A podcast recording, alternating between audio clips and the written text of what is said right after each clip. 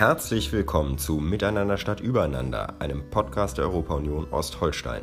Unser Gastgeber ist Dr. Mirko Schönfeld, mein Name ist Wolf von Blumröder und wir sprechen hier mit angesiedelten EU-Ausländern über Identität, Repräsentation und Verwaltung. Herzlich willkommen zu einer weiteren Folge von Miteinander statt Übereinander. Unser heutiger Gast heißt Christian Winter. Er ist Däne und ist 1999 nach Deutschland gezogen. Er lebte unter anderem in Schleswig-Holstein und in Hamburg bis 2008, bevor er nach Dänemark zurückkehrte. 2019 hat er noch einmal ein Jahr in Kiel gelebt und gearbeitet. Tätig ist er unter anderem im Bereich der Telekommunikation und IT und war zum Beispiel 2004 bis 2008 CEO von Talkline. Herzlich willkommen, Herr Winter. Vielen Dank. Wir haben in diesem Podcast drei verschiedene Themensegmente. Der erste, das erste ist aus der Heimat nach Deutschland. Haben Sie bereits vorher, bevor Sie nach Deutschland gekommen sind, in einem europäischen Ausland gewohnt, abgesehen von Ihrer Heimat? Äh, ja, in, äh, in den 90ern war ich, war ich ja auch ein halbes Jahr in, in Holland und habe da äh, für ein halbes Jahr gearbeitet. Äh, da habe ich mich auch tierisch gefreut und ein bisschen unterwegs. Äh, in London war ich ja auch ähm, auf einer Schule dort. Das heißt, ähm, Ihr Zuzug nach Deutschland hatte auch wieder arbeitstechnische Gründe? Ja, in, äh, in 99, wie, wie Sie auch vorher sagten, in 99, äh, als ich nach Deutschland äh, gezogen bin, dann da, da war es äh, äh, rein äh, arbeitstechnische Gründe, wieso ich hier nach Deutschland gekommen bin äh, gute Angebote, äh, vakante Stellen, ähm, für die Sie geschaffen waren, auf die Sie sich beworben haben? Ja, wir, wir, ich war, ich war in ein dänisches Unternehmen, der eine deutsche Tochter hatte. Äh, und äh, und da habe ich äh, da habe ich mich beworben und äh, und und zum Glück habe ich das auch äh, sozusagen gekriegt. Es war eine anfangsweise eine harte Zeit, äh, weil ich konnte ja fast kaum äh, Deutsch sprechen und äh, und viele meiner Kollegen, die konnten kaum Englisch sprechen und deswegen relativ harte Anfang, würde ich mal sagen, als ich ein Team von etwa 80 Menschen da über, übernommen habe in ähm, in 99. Ui, okay. Bei der äh, Ebene von Führung braucht man eine bestimmte Form von Kommunikation. Aber wie ja. ich höre, haben sie das auf jeden Fall schnell gelernt und ähm, ja, ihr Deutsch ist auf jeden Fall ähm, heute definitiv super. Welches Bild hatten Sie denn von Deutschland oder hatte man allgemein in Dänemark von Deutschland? Hatten Sie dasselbe Bild oder haben Sie sich deswegen oder gerade trotzdem für diese Stelle beworben?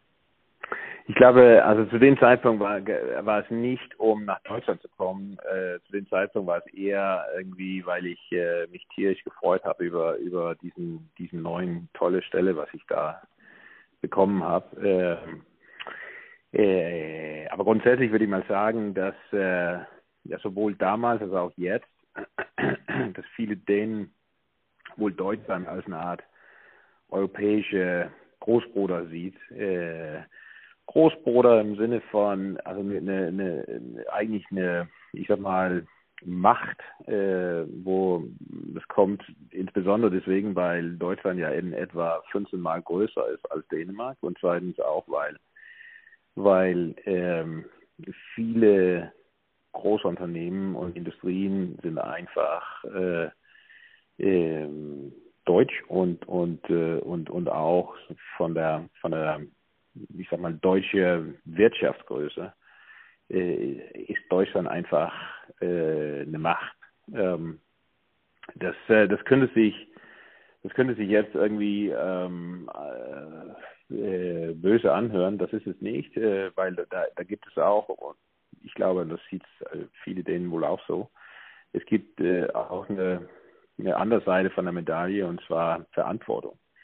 Und, äh, und, und was wir auch sehen, ist, dass, äh, dass mit, mit diesen Großpositionen der Europäischen Union, da gehört auch ein bisschen Verantwortung dazu. Und, und, ähm, und das hat man, das sieht man in, in viele Wirtschaftsentscheidungen, ähm, äh, bei, bei Währung, also bei der Euro, äh, die Großentscheidungen dort, aber man sieht es ja auch bei äh, Flüchtlinge und, und was es sonst gibt. Äh, das, das, das ist sowohl eine Macht als auch eine Verantwortung, was, äh, was Deutschland hat. Und, und ähm, äh, ja, das, äh, das, das sieht viele Dänen wohl auch so.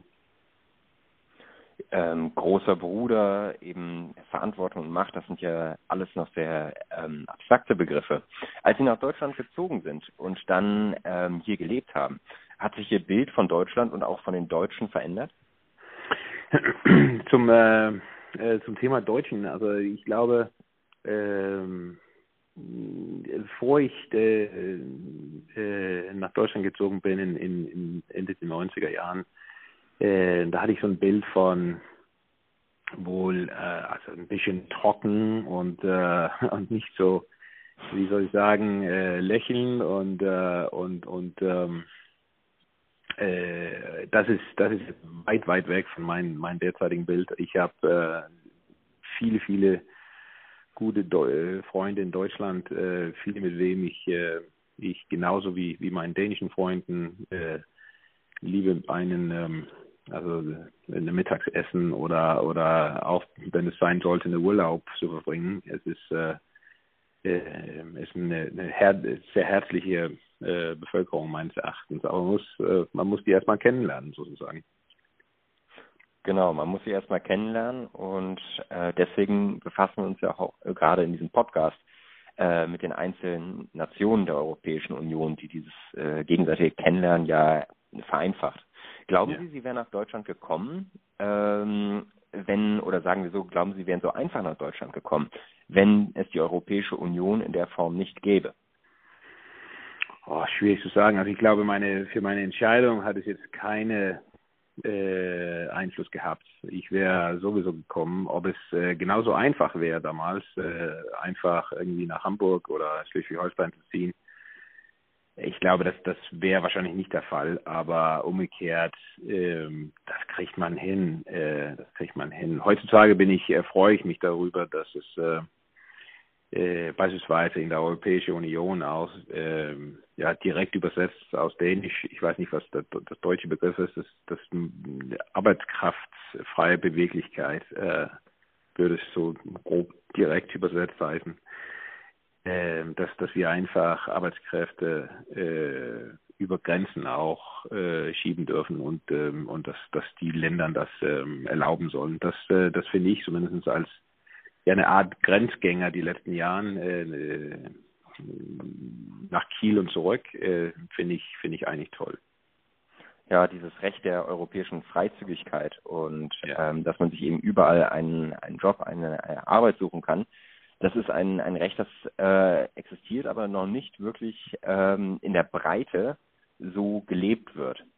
Würden Sie denn sagen, dass in, äh, oder was für eine Rolle würden Sie sagen, spielt die Europäische Union in Ihrer Heimat, im Alltag, im Bewusstsein? Und sehen Sie da einen Unterschied zu der Rolle hier?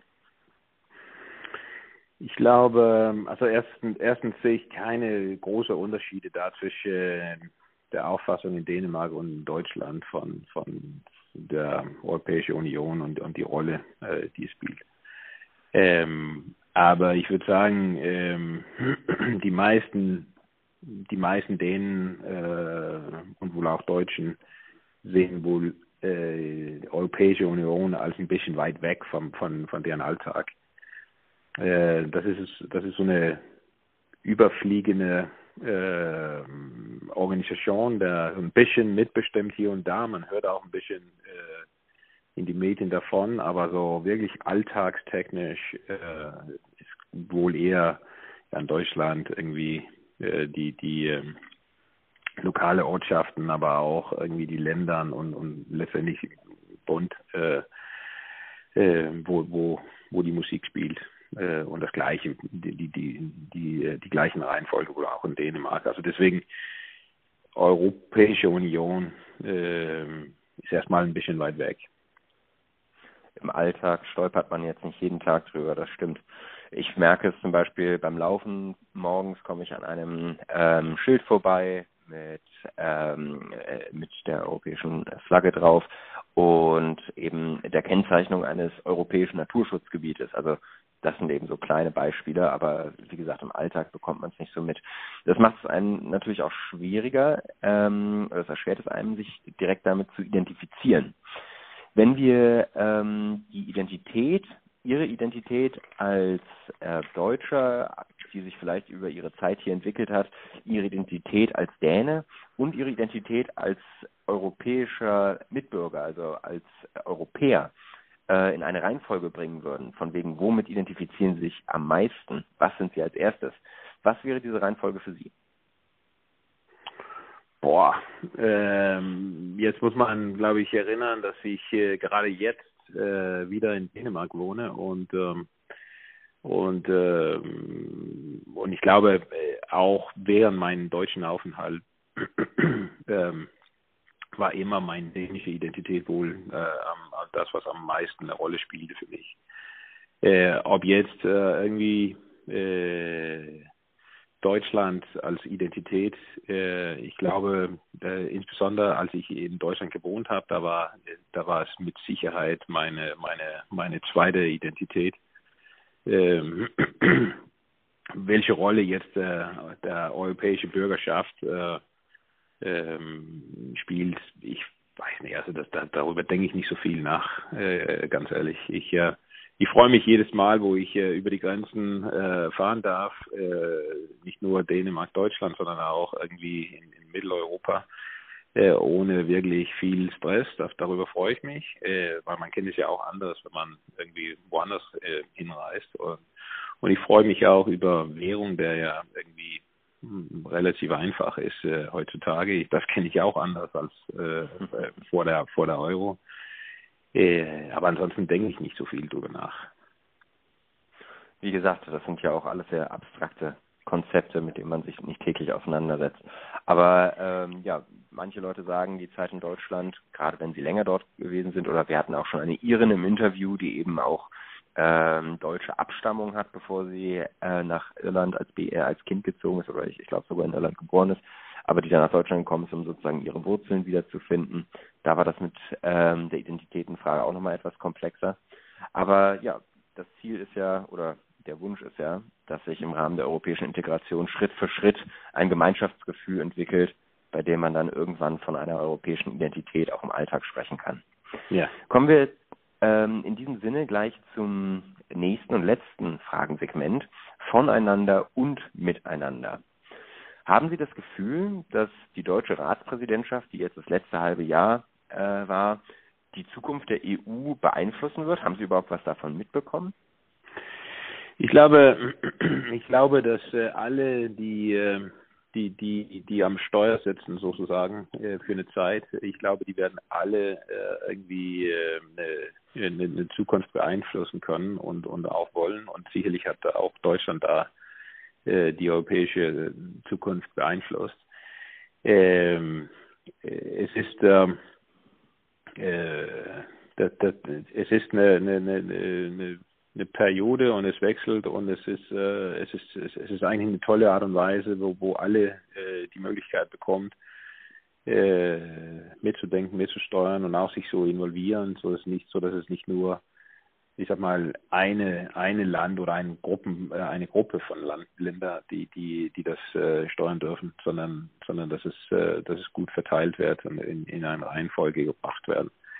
Ähm, und das freut mich eigentlich und ich bin mir sicher, dass, dass auch Deutschland da mit, äh, mitgewirkt hat und, und äh, es geprägt hat für, für die Zukunft.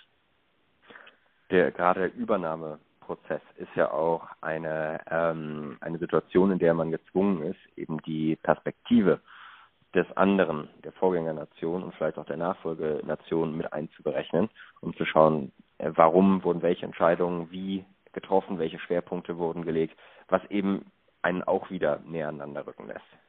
Ja. Finden Sie denn, dass Ihr Heimatland in der deutschen Berichterstattung angemessen wahrgenommen wird?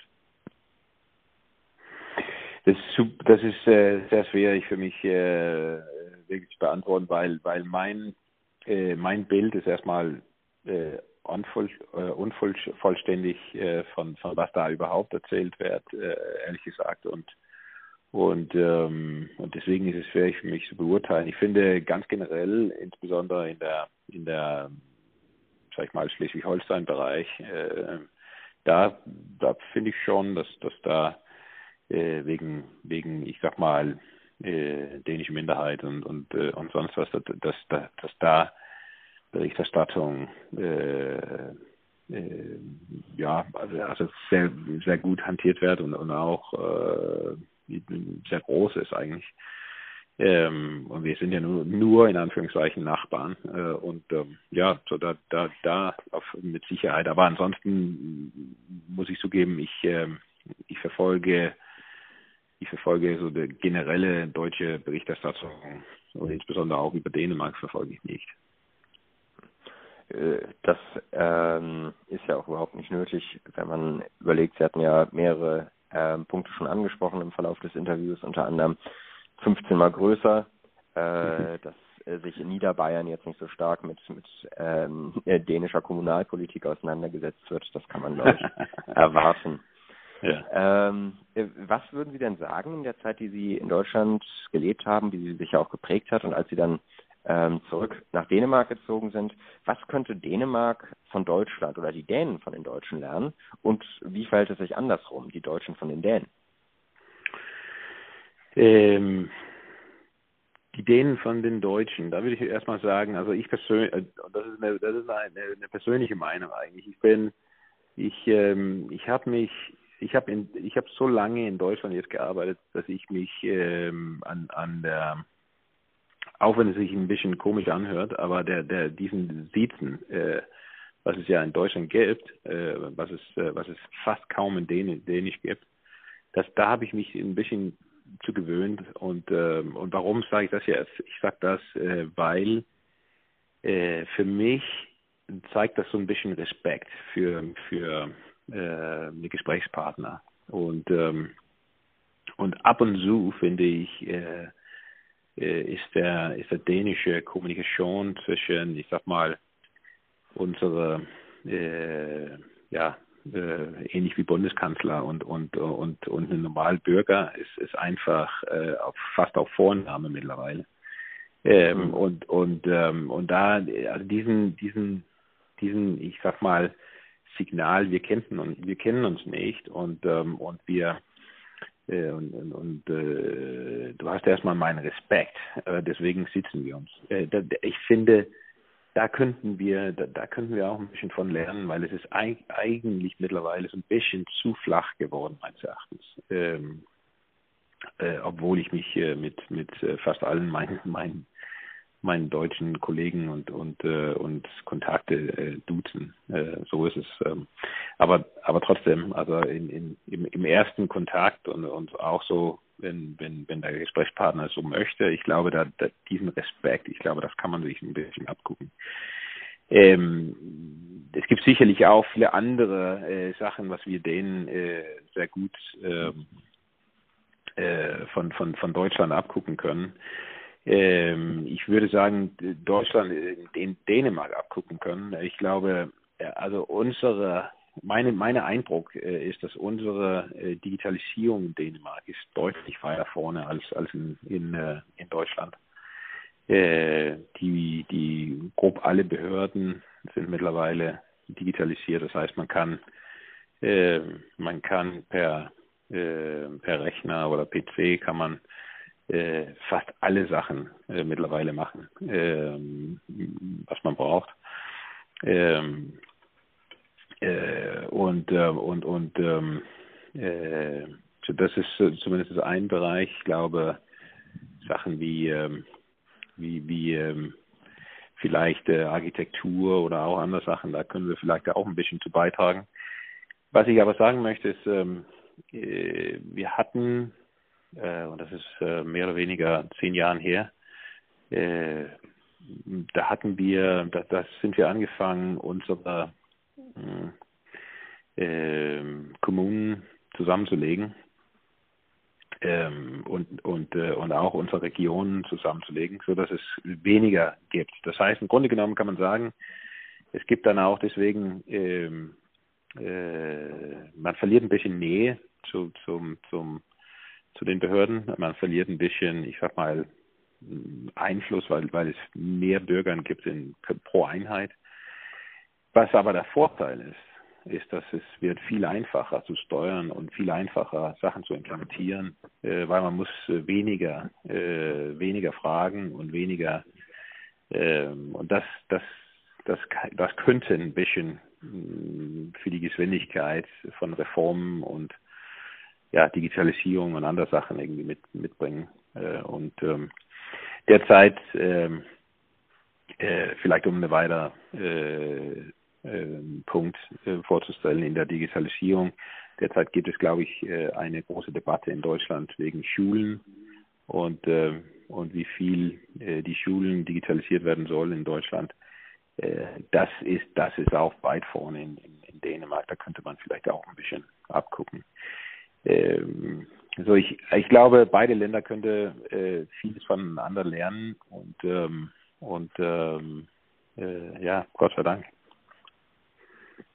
Definitiv. In der deutschen Rüstungspolitik wurde einmal die Metapher bemüht, dass die Bundeswehr als, als große Armee doch ein, äh, etwas von einem großen, schweren Tankschiff hätte. Eins, das, das wenn es in Bewegung gerät, wirklich, wirklich schnell wird, aber eine gewisse Pfadabhängigkeit mit sich bringt. Also ähm, der, äh, es ist sehr viel Energie nötig, um diesen Kurs nochmal zu verändern oder anzupassen. Und gerade deswegen sind sicher, ähm, äh, wie Sie selber gesagt haben, Länder wie Ihres, die 15 mal kleiner sind, äh, sehr wichtig weil und wertvoll, weil man unglaublich viel von ihnen lernen kann, weil man gerade mit den ähm, schnelleren Reformen, die Sie angesprochen haben, sehr schnell sehen kann, was funktioniert, was kann man machen, ja. uh, bevor man es dann im großen Stil in Deutschland einführt. Ja. Tja, wunderbar, vielen Dank. Da sieht man, wie gut sich die Länder ergänzen, welches Potenzial die EU mit sich bringt und ja. ähm, dass, dass wir weiterhin voneinander und miteinander lernen und zusammenwachsen können. Gibt es noch etwas, was Sie abschließend sagen wollen?